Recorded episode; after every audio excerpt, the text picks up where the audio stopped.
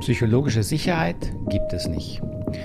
Mit diesem zugegebenermaßen ein bisschen provokativen Einstieg möchte ich dich hier begrüßen beim Podcast für gewaltfreie Kommunikation und Persönlichkeitsentwicklung. Ich bin Markus, Markus Fischer, Trainer und Berater hier in Reutlingen und seit jetzt weit über 20 Jahren immer noch begeisterter äh, Vertreter des Rosenberg-Modells, AK gewaltfreie Kommunikation. Der Begriff gefällt mir nicht so, das weißt du, wenn du den Podcast schon eine Weile hörst, aber das ist der bekannteste Name dafür. Heute soll es um das Thema psychologische Sicherheit gehen. Das ist ein Begriff, ähm, der, glaube ich, zumindest aus der Organisationspsychologie entstammt und der in den letzten Jahren mir zunehmend äh, auftaucht in meine, meiner Lektüre. Und äh, habe ich sofort ähm, gedacht, das ist aber ein kritischer Begriff. Was ist damit gemeint? Gemeint ist damit was sehr Gutes. Und das kennst du bestimmt auch. Die Idee ist, man hat untersucht, ähm, wann arbeiten Menschen einfach gut zusammen, effektiv ähm, und gibt es dafür Kriterien. Eine recht bekannte Untersuchung, wenn ich das richtig erinnere, wurde auch bei Google wirklich durchgeführt. Ist ja ein Riesenarbeitgeber. Und einer der wichtigsten, ich glaube sogar der wichtigste Faktor, der eben für Arbeitseffektivität und auch Zufriedenheit dabei herauskam, war die sogenannte psychologische Sicherheit. Was ist damit gemeint und warum glaube ich, dass es das gar nicht gibt? Darum soll es aber heute geben, beziehungsweise dass man genau definieren muss, was damit gemeint ist. Darum geht es eben heute hier im Podcast. Mit dieser psychologischen Sicherheit, also mit einer psychologisch sicheren Arbeitsumgebung, ist gemeint, dass sich die Mitarbeiter ähm, sicher und wohl fühlen ähm, im gemeinsamen Umgang, in der Art, wie sie sich einbringen, dass sie davor geschützt werden, ähm, beschämt, gedemütigt, gedemütigt oder bestraft zu werden, wenn sie zum Beispiel einen Fehler machen oder wenn sie ihre Meinung äußern, die jetzt vielleicht nicht die Mehrheitsmeinung ist und so weiter. So, also wenn die Menschen sich wirklich sicher fühlen, dann entsteht natürlich eher ein Raum, wo sie bereit sind, sich zu engagieren, ihre Ideen einzubringen, ähm, was natürlich gerade im Arbeitsumfeld für Unternehmen wichtig ist, weil so entstehen Innovationen, ähm, Verbesserung der Arbeitsprozesse und so weiter. Also dass dieses Erleben der Sicherheit ein wichtiger Punkt ist, das will ich gar nicht bestreiten. Menschen ähm, wollen und müssen sich in gutem Umfang sicher fühlen, damit sie überhaupt gut funktionieren, also auch kreativ werden, weil es ist natürlich klar, wenn wir uns unsicher fühlen, ist unsere ganze Energie darauf aus, eben das zu beheben, diesen Mangel. Ja, so sind wir eben angelegt dass wir mit Unsicherheit logischerweise erstmal unseren Fokus drauf legen müssen und dann haben wir natürlich weniger Energie übrig jetzt für großartig kreative Ideen zum Beispiel. Ähm, es wird zwar betont, auch in der Literatur, dass das Thema psychologische Sicherheit jetzt nicht meint, dass es das gleiche ist wie Konfliktvermeidung oder auch nicht, dass es darum geht, dass es keine zum Beispiel Leistungsbeurteilung, Leistungsstandards gibt, aber ähm, mein Eindruck ist, dass das zunehmend sozusagen ähm, sich ausweitet, dieses Konzept. Und deswegen will ich das gerade auch unter dem Blickpunkt jetzt des Rosenberg-Modells eben mal kritisch hinterfragen, dir Anregungen geben, darüber nachzudenken, auch darauf einzugehen, was jetzt das Rosenberg-Modell zum Thema ähm, Sicherheit, innere Sicherheit, ähm, psychologische Sicherheit sagt. Und wenn du Führungskraft bist, gebe ich dir auch ein paar Hinweise, worauf du achten kannst und solltest, wenn dir das Thema wichtig ist. So wie das Thema psychologische Sicherheit jetzt in den, äh, in den äh, Publikationen verwendet wird, die ich gefunden habe, wird praktisch behauptet, es gibt sowas wie eine kollektive Verantwortung für die individuelle Sicherheit, für das individuelle Sicherheitserleben. Also da wird praktisch gesagt, ja, die Gruppe, beziehungsweise dann auch die Führungskraft natürlich, die für eine Gruppe oder ein Team verantwortlich ist, die hat praktisch die Verantwortung dafür, dass sich jeder einzelne Mitarbeiter emotional sicher fühlt. Ähm, das ist eine schwierige Aussage und jetzt mal aus der, aus der Theorie des Rosenberg-Modells ist es sogar eine widersprüchliche Aussage, denn was, was wir ja sagen in der gewaltfreien Kommunikation im Rosenberg-Modell, dass jeder Einzelne für seine eigenen Gefühle 100% selber verantwortlich ist, weil die eigenen Gefühle immer nur ein Ausdruck der inneren, der eigenen Bedürfnisse sind Und für diese Bedürfnisse ist jeder gesunde Erwachsene selber verantwortlich. Und das gilt natürlich auch, logischerweise, für den Eindruck von Sicherheit, also für das Wahrnehmen von emotionaler Sicherheit. Das heißt, auch im Arbeitskontext, so Rosenberg, ist jeder Einzelne dafür verantwortlich, wenn er sich nicht sicher fühlt, wenn dieses Bedürfnis, ähm, was dahinter steht, also nicht erfüllt ist, ähm, dafür verantwortlich zu sorgen, dass das sich ändert und besser wird. Das heißt, im Rosenberg-Modell nehmen wir eben diese Verantwortung immer individuell wahr und würden nicht sagen, dass es dafür eine kollektive Verantwortung gibt. Eine große Einschränkung muss ich da immer machen, auch hier jetzt nochmal möchte ich es extra betonen, und die betrifft Kinder. Ähm, wenn du den Podcast schon eine Weile hörst, weißt du, dass ich, äh, dass das Rosenberg-Modell ähm, keine kein Ansatz, keine Methode ist, der jetzt geeignet dafür ist, ihn Kindern irgendwie beizubringen oder ihnen vermitteln zu wollen, weil eben Kinder noch keine Verantwortung für ihre eigenen Bedürfnisse übernehmen können. Und weil Kinder auch noch keine fertig ausgereifte Persönlichkeit haben, mit der man, die man dann eben weiterentwickeln könnte, sondern da ist ein natürlicher Entwicklungsprozess im Gang im, dem sie im Kontakt mit ihren Geschwistern und Eltern und später mit äh, Freunden und Schule und so weiter durchmachen. Und erst wenn diese Persönlichkeit überwiegend geformt ist, dann macht es Sinn, so etwas wie das Rosenberg-Modell zu schauen, wo kann jetzt da das, was eben dann auch an, an, Problemen entstanden ist, die wir alle haben, wo kann sich da eine Persönlichkeit noch weiterentwickeln. Aber das Rosenberg-Modell ist gedacht und auch nur sinnvoll für die, für die Arbeit mit gesunden Erwachsenen. Ähm, so, in der Familie gibt es eben sowas wie eine Verantwortung für die Kinder übernehmen müssen und das nennen wir Elternschaft. Eltern sind dafür verantwortlich, dass ihre Kinder ein Klima von psychologischer Sicherheit erfahren. Wir wissen, dass auch Eltern dabei Fehler machen, ich auch als Elternteil. Ich habe auch Dinge getan, die meinen Kindern geschadet haben. Und trotzdem bin ich dafür verantwortlich. Ja, diese Verantwortung können wir nicht Kinder übergeben. Im Arbeitskontext unter gesunden Erwachsenen sieht das jedoch komplett anders aus. Dort, so das Rosenberg-Modell, sind Erwachsene 100% selber dafür verantwortlich, ähm, was sie als sicher erleben, nicht sicher erleben und dann dafür für ihre Bedürfnisse zu sorgen. Das heißt, da ist ein Widerspruch aus dem Rosenberg-Modell heraus gegenüber dieser Theorie aus der Organisationspsychologie von psychologischer Sicherheit. Ähm, ich persönlich glaube, dass es sinnvoller ist, da eine, wirklich eine, eine Trennung und Differenzierung reinzubringen. Wie gesagt, es ist wichtig, dass wir Menschen uns sicher fühlen. Das ist gar kein Zweifel. Ja, der Punkt ist hier eben nur das Thema Verantwortung. Wer ist dafür verantwortlich? Und bei dem Thema psychologische Sicherheit wird ganz schnell oder meistens dann natürlich gesagt, ja, das Team ist dafür verantwortlich. Also dann wird das eben auf diese kollektive Ebene gehoben. Das finde ich ähm, in der Praxis praktisch äh, unmöglich, weil es hat sich immer gezeigt, dass ein Team, eine Gruppe von Menschen im Grunde keine Verantwortung übernehmen kann. Verantwortung ist ein individuelles Phänomen. Und alle Untersuchungen, die jetzt untersucht haben, wie wie reagieren denn zum Beispiel Menschen in Gruppen, wenn sie Verantwortung übernehmen sollen? Da gibt es viele Untersuchungen, ganz simple Sachen, auch Tests und Experimente, wo, ähm, wo die Hilfsbereitschaft zum Beispiel gegenüber jemand, der verletzt am Boden liegt, getestet wurde. Also im Experiment, da ist niemand verletzt worden. Und hat sich eben gezeigt, wenn da einzelne Personen involviert sind, dann helfen die sehr viel eher, als wenn zum Beispiel eine Gruppe von Menschen drumherum steht. So, wir Menschen haben einen gewissen ähm, Rudelimpuls sozusagen. Wir orientieren uns unbewusst, warten wir immer, was tun andere.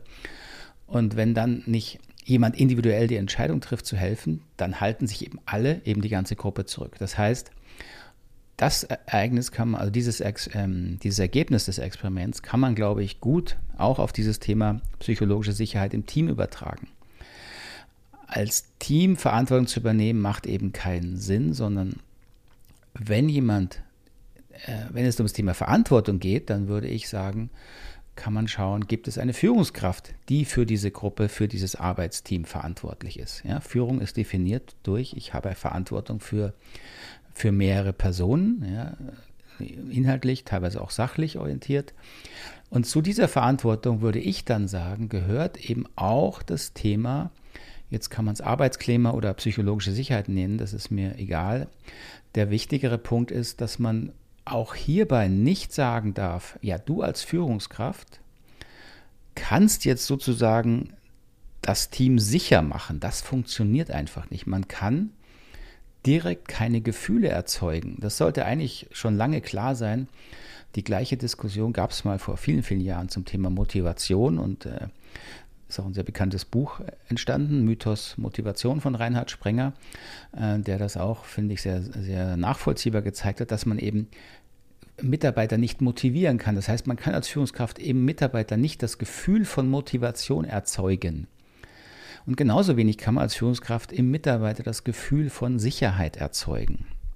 Das Maximale, womit man sich beschäftigen kann, und das ist sinnvoll, ist, dass man, ähm, sag ich mal, typische, häufige ähm, Faktoren, Störfaktoren erkennt, die eben entweder Motivation verringern, die intrinsische Motivation, die in Menschen ja da ist, wenn sie arbeiten wollen.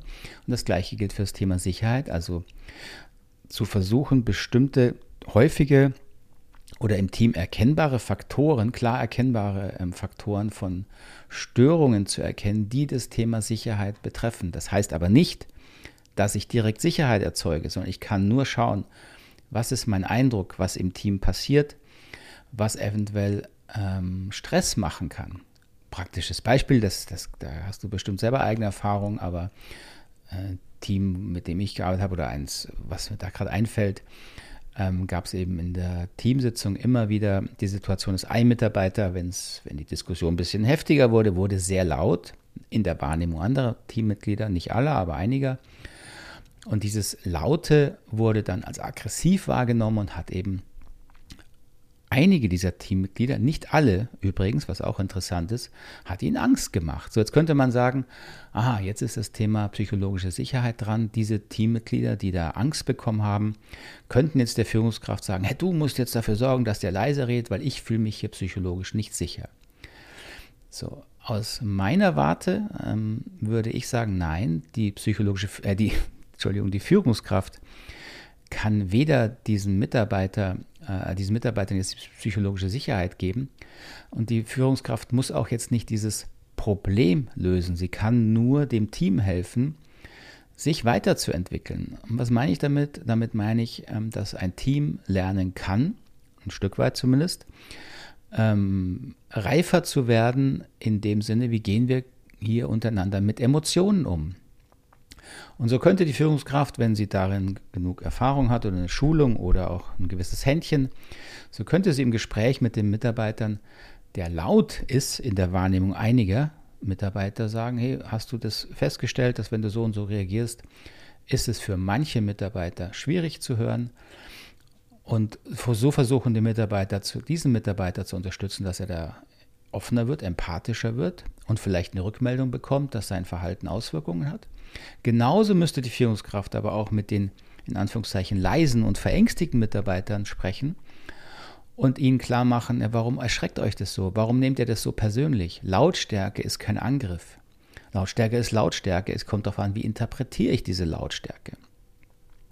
Und so könnt ihr diese Mitarbeiter unterstützen, ähm, da zu lernen, für sich zu sorgen, zum Beispiel darum zu bitten, dass man die Lautstärke senkt oder daran zu lernen, dass ich diese Äußerung, auch wenn sie eine höhere Lautstärke haben, nicht persönlich nehmen muss. Und so würde ich diese Störfaktoren verringern. Der Störfaktor heißt in dem Falle, dass die Menschen nicht in der Lage sind, Verantwortung für ihre Gefühle und Bedürfnisse zu übernehmen. Das könnte man als Führungskraft also sozusagen da tun. Und natürlich gibt es andere Fälle, wo es klarer und einfacher auch ist, diese Störfaktoren für die, das Thema Sicherheit äh, zu benennen und zu entfernen. Also es geht ja nicht darum, dass wir, dass ich sage, äh, jeder darf sich verhalten wie das größte A, Punkt, Punkt, Punkt. Und dann sind andere Menschen dafür verantwortlich, wie es ihnen geht. Ja, Menschen sind dafür verantwortlich, wie es ihnen geht. Aber jemand, der sich bewusst oder unbewusst verletzend verhält, respektlos verhält, äh, andere Menschen äh, klein machen will ähm, oder schlecht behandelt, da ist die Verantwortung genauso. Und dieses Verhalten muss man natürlich klar ansprechen als Führungskraft und im Zweifelsfall auch unterbinden. Ja, da kann man als Führungskraft eine gewisse Schutzfunktion ähm, sozusagen ausüben. Aber ähm, trotzdem bleibt es dabei, dass jeder einzelne Mitarbeiter für seine psychologische Sicherheit im Team selber verantwortlich ist. Das kann man nicht kollektivieren. So, wie geht jetzt das Rosenberg-Modell grundsätzlich damit um? Also nochmal, im Rosenberg-Modell geht es um Bedürfnisse und der Ausdruck von Bedürfnissen wird durch Gefühle erlebt. Das heißt, ähm, wenn es um das Thema Sicherheit geht, dann würde man im Rosenberg-Modell erstmal schauen, was genau passiert denn in mir, dass ich ähm, ein bestimmtes Verhalten eines anderen Menschen so bedrohlich erlebe. Und nochmal wichtig, gesunden Menschenverstand nicht vergessen, wenn jemand ein Messer auf mich zugeht, muss ich nicht lange reflektieren, ob das bedrohlich ist. Ja, darum geht es nicht. Aber wenn jemand im Arbeitskontext oder auch privat eine sachliche Kritik an mir äußert und diese Kritik mich innerlich massiv trifft, mir wirklich wehtut, mich beschämt, dann ist für diese Beschämung nicht die, Aus, die, die, die Aussage verantwortlich, nicht mein Gegenüber, mein Kollege oder mein Partner, sondern ich selber bin dafür verantwortlich, weil ich seine oder ihre Worte als verletzend und beschämend interpretiere.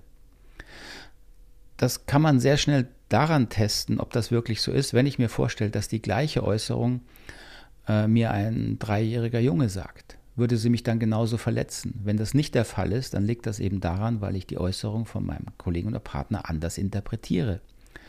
Und dann merke ich, dass ich eben selber etwas dazu tue und dieses, was ich dazu tue, ist, dass ich eben meine Bedürfnisse, meine Bedürfniserfüllung ähm, noch nicht die ganze Verantwortung übernehme, auf den anderen projiziere, also sage, wenn du das nicht gesagt hättest, würde ich mich nicht so fühlen.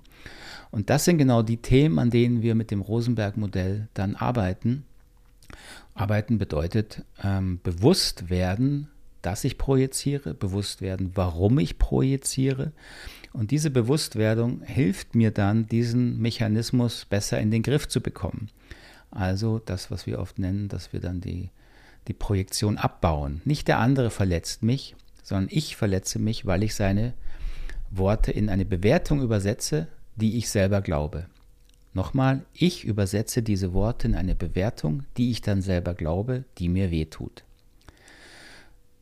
Deswegen muss man sich jetzt nicht schuldig fühlen oder schlecht fühlen, das ist gar nicht die Absicht, sondern es geht darum, Verantwortung zu übernehmen. Und dieses innere Bewertungssystem kann man verändern, daran kann man arbeiten. Das geschieht im Rosenberg-Modell durch, äh, durch die Form der Selbstreflexion, um das bewusster zu bekommen. Denn nur was ich bewusster in mir erlebe, kann ich dann eben auch verändern. Und so macht eben dieses ganze Konzept der psychologischen Sicherheit für mich sehr, sehr viel mehr Sinn, als es häufig ähm, im Bereich der Organisationspsychologie verwendet wird. Es macht keinen Sinn zu glauben, dass man eine Teamsituation schaffen könnte, in der sich alle Menschen immer sicher fühlen. Das ist völlig unmöglich. Völlig unmöglich. Denn manche Menschen sind innerlich so empfindlich, dass schon ein Blick ausreicht, den sie als abwertend interpretieren. Ähm, Manche Menschen sind so empfindlich, dass man gar keine sachliche Kritik äußern darf, weil sie diese sofort persönlich nehmen. Und wenn man jetzt sagt, ja, aber in einem Team muss sich jeder immer sicher fühlen, dann bedeutet das, dass man sich, jetzt übertreibe ich, sich nicht mehr anschauen darf, keine sachliche Kritik äußern darf. Das führt zu einem in Anführungszeichen sehr harmonischen, aber völlig toten Team. Denn dann gibt es keine Austausch mehr, keine Diskussion mehr, keine Reibung und damit auch keine Weiterentwicklung. Also eine Weiterentwicklung im Sinne von einem reiferen Team wird nur passieren durch Konflikte, die aufkommen, die dann bearbeitet und geklärt werden. So entsteht Weiterentwicklung, so wird ein Team in sich vertrauensvoller, das meine ich mit reifer, ja, und damit auch effektiver in der Zusammenarbeit. Und deswegen macht für mich der Begriff dieser psychologischen Sicherheit meistens nicht viel Sinn, wie er verwendet wird, wenn eben das Thema der individuellen Verantwortung für die eigenen Gefühle und Bedürfnisse nicht mitgedacht und auch konsequent eingesetzt wird. Gut, das ähm, bisschen kompliziertes Thema, aber ich finde es ein spannendes Thema. Ich hoffe, es war nachvollziehbar für dich. Ähm, schreib mir gerne deine Fragen und Kommentare dazu. Vielleicht hast du Erfahrung mit dem Thema psychologische Sicherheit, gerade auch am Arbeitsplatz. Würde mich interessieren. Ähm, gerne in die Kommentare schreiben, auch die Fragen, dann bemühe ich mich, ähm, darauf einzugehen. Gut, dann erstmal vielen, vielen Dank für deine Aufmerksamkeit. Ich ähm, ähm, finde es toll, dass der Podcast so gut angenommen wird und deswegen auch nochmal mein Dank an all die Hörer, auch an dich, dass du und ihr alle hier so, so treu dabei seid. Das freut mich wirklich total. Ich mache das auch sehr gerne, gehe auch sehr gerne auf Fragen und äh, alles hier ein. Und äh, daher nochmal mein Dank an dich. Dann wünsche ich dir einen ganz schönen Tag oder eine geruhsame Nacht, wo immer du mich gerade im Ohr herumträgst. Bis zum nächsten Mal. Tschüss, Ade.